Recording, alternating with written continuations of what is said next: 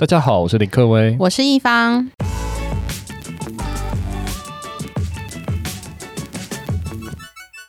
今天要来跟大家讲的是电商如何防止消费者遗弃购物车。遗弃购物车是什么呢？就是很多消费者可能把很多东西放在购物车里，但是他未完成结账。国外有一个报告指出，平均七十 percent 左右的人都会有购物车遗弃的这个行为存在。那其实这个不是坏事，因为消费者其实给了很多电商网站的老板一个小小的线索。那我们可以从这些线索看到，为什么这些使用者或者是这些 user 来到网站，他不做购物车的购买，反而是遗弃掉这些产品呢？那我们当然还是有机会可以转换成订单，然后做这样的事情。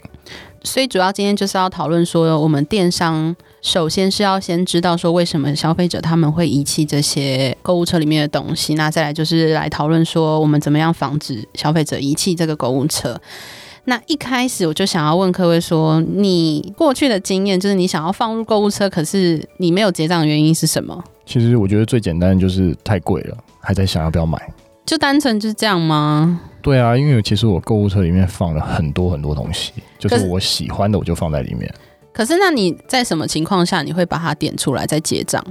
真的是可能要看 Kimoji，我觉得 Kimoji 爽，而且、欸、这个东西好像我好又看到又想到，对，又想到我就会去结账，我就会去买。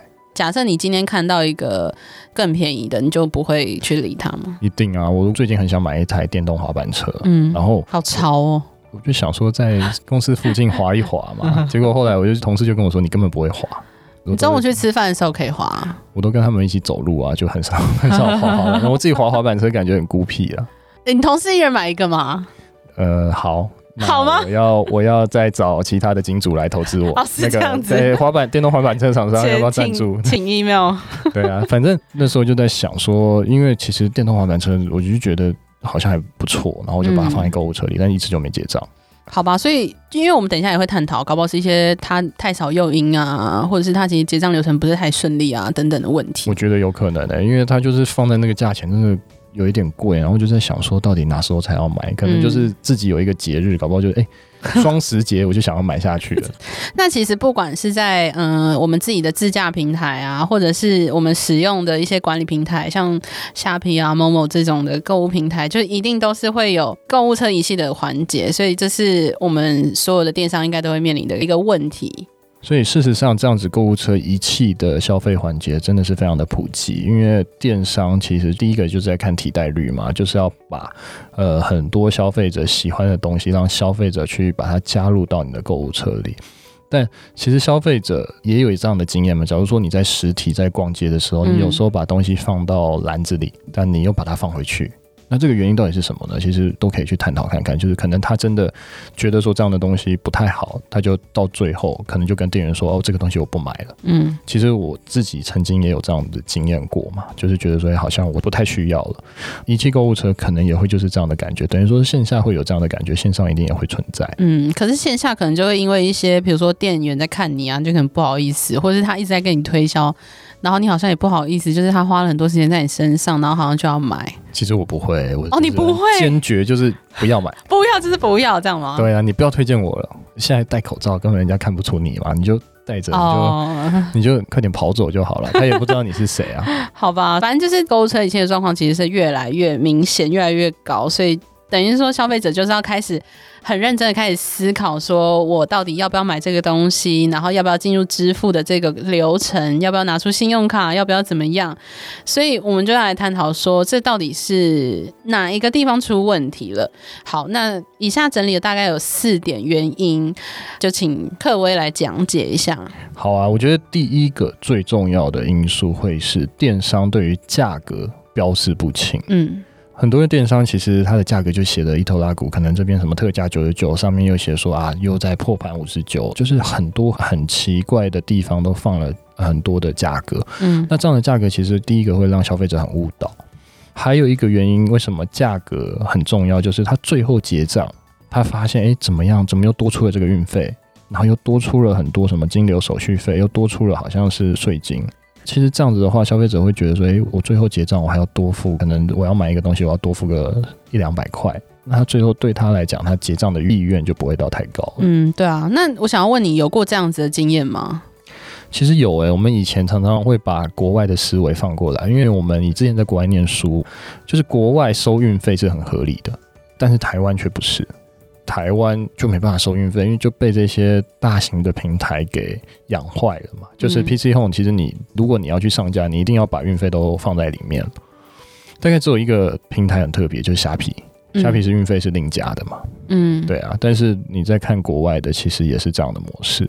对啊，因为像我在用那个 Airbnb 的话，它其实就会有很多，就是平常标示的价格多出了好多，不知道是税还是什么东西，然后就会觉得天哪，我看了这么久，然后你竟然。有种被骗的感觉，然后就会直接跳到其他的平台，或者直接跟他这个厂商购买。其实是税诶，就像我有时候在看那个 Expedia 或是买机票，它也是诶、欸、特价什么三千块去哪里的机票，就转转转跳跳跳跳，就多了大概一千块。我想说，为什么？为什么？我觉得很想问啊，就是他们明明知道这样子会阻挡消费者去购买，那为什么还会这样子？可是照理来讲，税也不是他赚的啊，除非他偷偷在里面赚钱。嗯，对啊，所以除非他是奸商啦，但我不觉得他们是奸商，所以他应该不会在里面赚钱。但是其实税也不是他赚的，他也是真、啊、真正的纳税给政府、啊。是这样没错啦，就是以消费者来讲，我们不会管说，那你那个背后到底是怎么样，我只是在乎我现在要付多少钱嘛。对啊，所以我的想法是就把税含在里面。对，好像比较好。但是税。含在里面就会发生一点，它第一个诱因，它就没办法点进去，因为你价格就会很贵嘛，对，你就会比别人贵。那他点不进去的话，那你要让他放到购物车根本就不可能了。所以说，应该说一开始就要让消费者意识到说有运费或是有税金这个东西，他会有比较有心理准备，而不是在最后一刻被吓到这样。就有点像是好像要剥你另外一层皮的感觉。对啊。好，下一个是电商它的网站的设计动线不良。电商的网站设计应该是要一直优化。可能要用 GA 的报表，或是现在蛮多开店平台都有很完善的报表。嗯、你要知道说它在哪几个页面它停留最久，嗯、然后它对哪一些品牌或哪一些产品是有兴趣的，然后你再针对这些产品去做更多的发挥。当然，我觉得最简单的就是你要去看你的电商是不是 RWD。嗯、RWD 就是有没有是响应式的网页设计，就是它如果是手机版，它就自动会变成手机版的样子；如果是平板，就会变成平板的样子。像我自己在研究啊，如果我看到这个网站不是 RWD，其实我就会跳出，因为觉得这是什么年代了，怎么还会有发生这样的事情？啊、但其实市面上还是有非常多的网站，它会存在，它还不是 RWD。嗯其他的像是广告盖板，就是直接挡在前面，或者是你的颜色太亮啊、太显眼呐、啊，我觉得太显眼有种 low 的感觉。其实是哎、欸，因为你看，就是像现在不管是什么网站啦、购物网站，其实他们都会有几个 tone 调，就像是购物网站橘色好像很喜欢，像淘宝的橘色、虾皮的橘色，嗯、其他的网站可能用一些红色。对啊，就是大概是这几个概念是大家比较主流会喜欢的。那好像以前也有研究过，就是橘红是大家好像很想要购买的，他有这个欲望去购买。了解。对啊，还有其他像消费者找不到结账按钮，你有遇过吗？我有时候确实找不到按钮，哎，就看了老半天，我不知道按钮在哪。还是其实找到购物车就会找到结账按钮？那有可能就是被购物车挡住了，或是可能我鬼遮眼，我看不到按钮。但是这又是最重要的，你不让别人去结账，我觉得是被广告挡住了。有时候可能最后、哦、最后真的是被一些什么产品或广告挡住。就是有时候有一些网站设计很奇怪，就是你把它拉大拉小，就是你可能拉到你的载具，你就会被挡住。嗯，对啊，你可能要拉到很小，它可能它的结账的按钮就跑出来。哦，这样设计真的很不 OK。像我之前也有遇过一些设计非常不良的。他是一个活动票券，然后我现场可以跟他买一本书，然后可是他那本书就跟我说他可以现场买，可是他在网站上又没有设计这个环节，他就是要我填我家的地址，可是我填完地址之后，他又说可以现场买，那我就不知道就是现在是发生什么事情，然后我就搞了非常久。就是一个鬼打墙的感觉。对啊，那我就觉得这东西真的是非常影响。那你后来怎么买了？我后来就是直接去找那个客服，然后就跟他讲说：“哎，怎么办？我想要买书，可是我买不到。哦”然后他就跟我说：“哦，你现场直接跟我买。”等于说是浪费了消费者的时间。真的。第三点其实就是电商付款方式的繁复还有繁杂。一般网络的消费者对于网络购物常常会发生很多不信任的状况，包括现在很多老一辈的人，他其实还是对线上刷卡存在着非常多的疑虑。他很少就是拿出信用卡在网络上，嗯、很多人就好像像我妈，她就不会这样，她就觉得说网络消费好像不太安心，嗯、所以她就不会在网络上做刷卡的动作。她有时候就是叫我去刷，但叫我去刷好像也是一样的概念嘛。对啊，他不刷叫你刷，对，就是要叫你付钱吧？对啊，但是不过我觉得说有一些人还是会存在他在网络上买，可能还是会有担心的状况。嗯、那如果电商结账的页面如果需要跳转，或是检查过多，像现在都有三 D 验证嘛，然后还有简讯验证。嗯，那其实三 D 验证和简讯验证其实是台湾，我觉得是台湾独有的。因为我以前在国外做电商的时候就没有这样，它就是砍入在这个电商平台，它可以直接就是在这个页面就直接结账，就是像 Uber 或者是 Uber Eats 嘛，它就是可以直接选，然后就直接付款。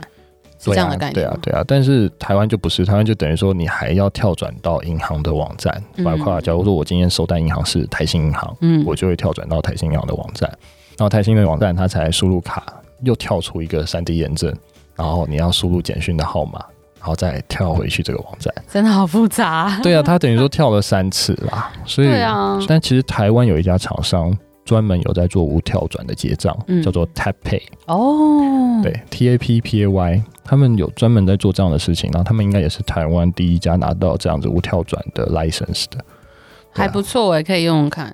总而言之，就是不要太复杂，对，就是不要太复杂，不要让人家觉得说好像要跳转又在跳转。嗯、所以如果有机会是可以用无跳转的话，其实我觉得这是对消费者来讲是最好的。对。那第四点是，嗯、呃，消费者常常是会对电商是没有信任感的，那可能就会影响到他要不要去结账。其实电商看起来像是诈骗的网站，或是比较是那种在卖一些垃圾的网站，其实这就是会抹杀消费者对你的信任感。嗯，那可能也是因为之前的一页式网站的诈骗太多了，大家都是用 Facebook 啊，然后导流，然后让人家去买一些可能从大陆寄来的东西。我记得有很多之前常常有在洗的，就是什么挖耳朵的啊。我常常被洗到啊，挖耳朵的，对啊，就是有一个挖耳棒嘛，挖耳棒，它就登在前面，然后感觉那就是很烂的东西啊。挖耳棒，我们就是去旁边的什么店，然后就随便就买得到的东西。他以前很酷诶，它还有在那边放一个什么内视镜在前面，你可以看到你耳朵里面的什么。对，有需要这样吗？自己在家里看医生吗？嗯，但这种东西感觉就是很酷，然后应该会骗到一些订单。对啊，就我之前会被洗到说在做这样的事情，嗯，所以其实大家都是对于这种东西是已经很不信任了，所以现在都还蛮看重一些，比如说关于我们的这一 part 之类的。其实关于我们真的蛮重要，像我自己在逛电商的时候，我觉得我第一个看的就是关于我们，因为我会觉得说，如果你关于我们只写一行话，我就觉得哎，好像不是很尊重你自己的店面或是你自己的商店的一些行为。有时候我会去研究说，哎，几年成立的啊？你的成立宗旨是什么啊？那其实如果你真的去看一个电商的 GA 报表，你会知道，其实关于我们还是有很多人会去看的。再来，其实你的网域名称当然不要用的太长，最重要的就是你使用者条款还有隐私政策这些东西，其实都还是要带给消费者一点安心的感觉。还有电商的电话地址，我觉得也蛮重要，是需要提供出来的。对啊，不然消费者找不到。嗯，对啊，我们最近在帮很多企业下广告的时候，其实不管你在下广告的时候，Google 在审核，其实它都还是需要你把它写出来。虽然对我们来说，我们希望是不要写太多，因为我不想要这么多的客服嘛。但是其实它还是有一些规范是希望你写出来，然后让消费者知道，让他们有这样信赖你网站的一个最重要的一个指标。没错，那我们讲完了这些为什么消费者会有这些行为之后，我们就来谈谈说，我们电商要怎么防止消费者他遗弃购物车这个行为呢？第一点，电商提供诱因或者奖励，我觉得这个其实蛮重要的。就是常常我觉得我走到最后一步，就像我我想要买的那个电动滑板车，我就觉得好贵，有大概一万多两万嘛，然后我就想说，那如果店家可以给我一个随便讲一百块的折价券。那我的 kimoji 就很爽嘛，我就是先买啊，所以其实我觉得有时候在最后有一个诱因其实是不错的，就是你可能用运费的折抵啊，或是你做一些免费的赠品，或者提供一些免费的服务，其实这样的方式都会鼓励消费者来完成结账。那你有具体的实例，就是有透过这些诱因或是鼓励的方式让消费者下单吗？